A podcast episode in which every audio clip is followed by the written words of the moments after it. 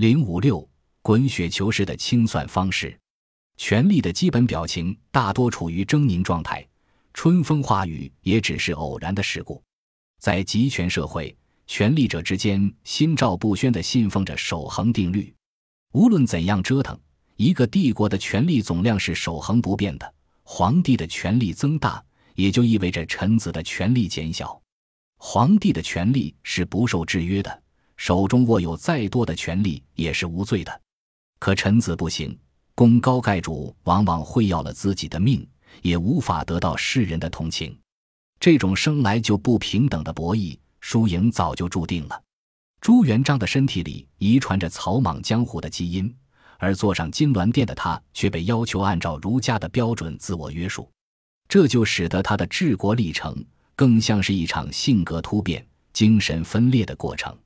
一方面要活在那些儒生世子的期待里，建立国家的信仰；另一方面，他刚刚建立的信仰却在权力的大游戏场中一点点地瓦解。在惨烈的生存竞争面前。他选择放下儒生们递给他的圣人书，捡起了地上的土刀。李善长和胡惟庸的死，并没有让朱元璋停下夺权的脚步。朱元璋派出检校，四处收集所谓的谋反证据，把胡惟庸的案子一审再审，将新账旧账拿出来反复清算。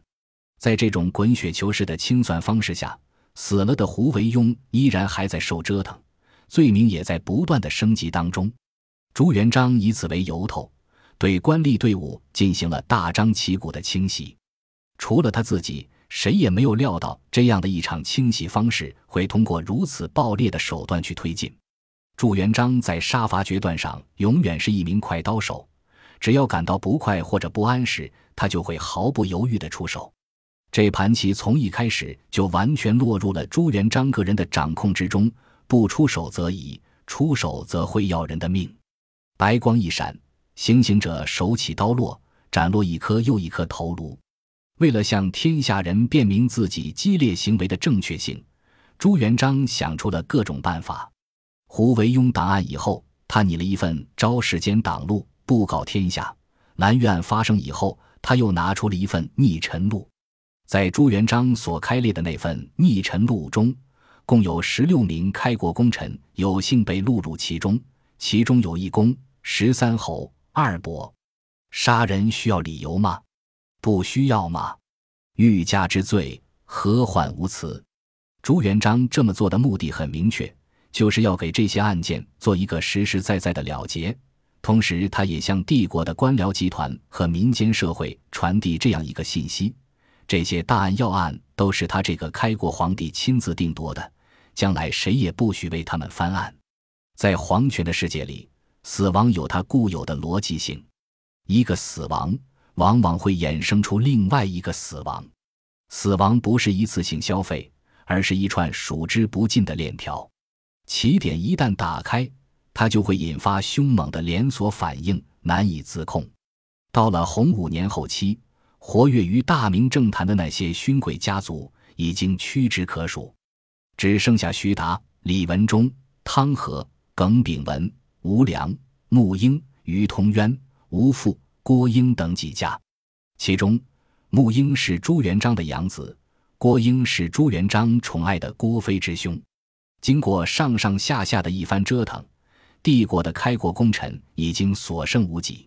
虽然还有幸存于世的，一个个也都远离了权力的核心地带，喝茶、下棋、晒太阳去了。那些被清洗的功臣。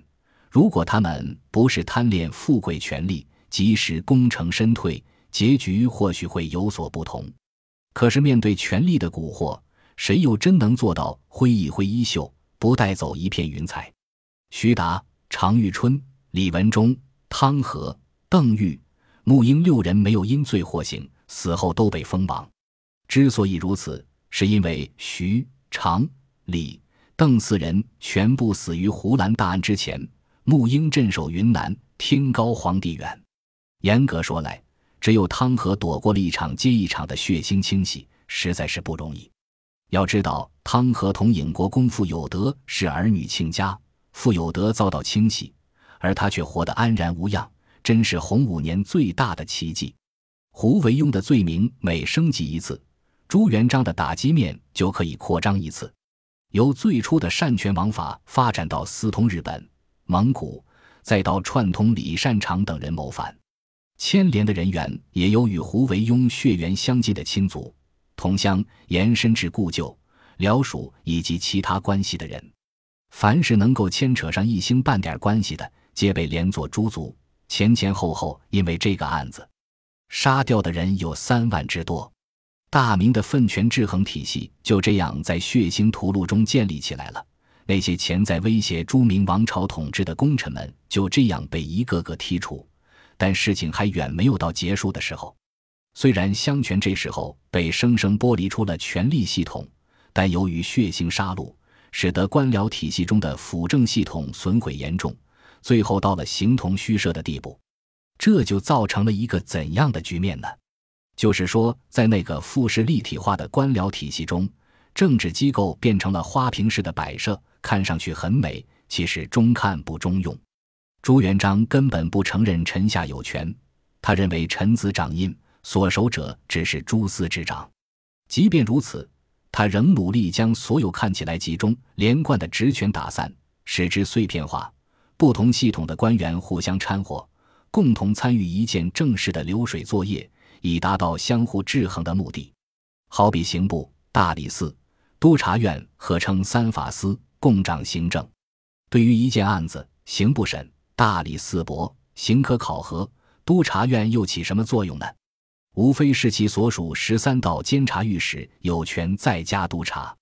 然而，督察院却不是一个严格意义上的刑事部门。所有外插御史都由督察院派出，但在地方上，巡按御史与都御史的职权长期掰扯不清。所有臣下行使的职权就像是一个盆里的螃蟹，紧紧地钳束在一起。这种相互钳制的局面，使得官员们事无巨细都要跑到皇帝面前请示汇报。朱元璋没有拍板的事，谁也不敢定夺。这就好像在一个几十口人的封建大家庭里。大事让一家之长拿主意。如果一个人饿了喝碗牛肉汤，渴了泡壶龙井，也要请示汇报一次两次，算是尊重长辈。天天如此，谁也受不了。一个家庭尚且有轻重缓急，运转一个偌大繁杂的帝国系统，又岂是一个人能够忙得过来的活儿？朱元璋虽然是一个拼命三郎式的皇帝，但毕竟是肉身凡胎，而不是神灵精怪。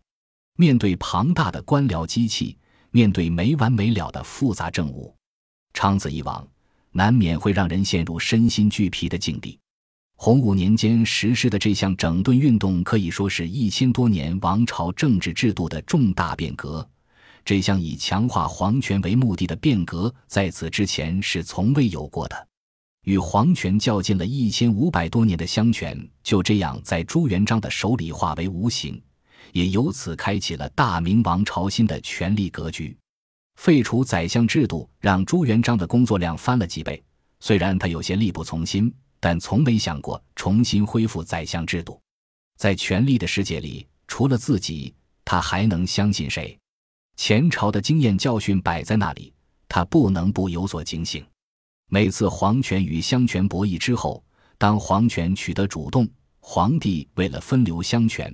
往往会让自己的权力系统生出新的枝节，也就是新的辅政机构，这样往往会形成一种恶性循环。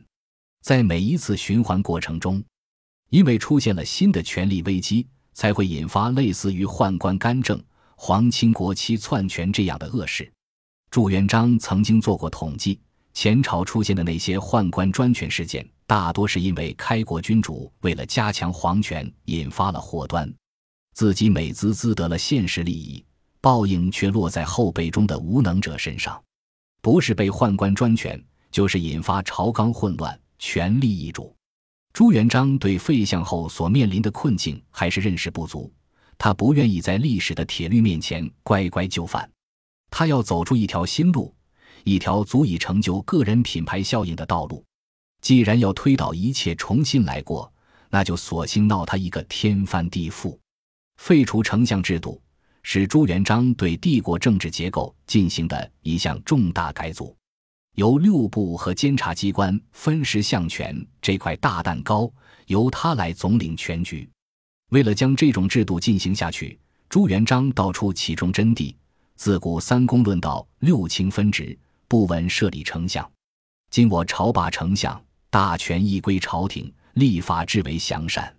且诏谕后代有敢建议立宰相者，灭九族，并将这一酷烈条款载入皇明祖训。这种权力系统的设置与前朝的官僚体系相比，最大的特点就是简单透明。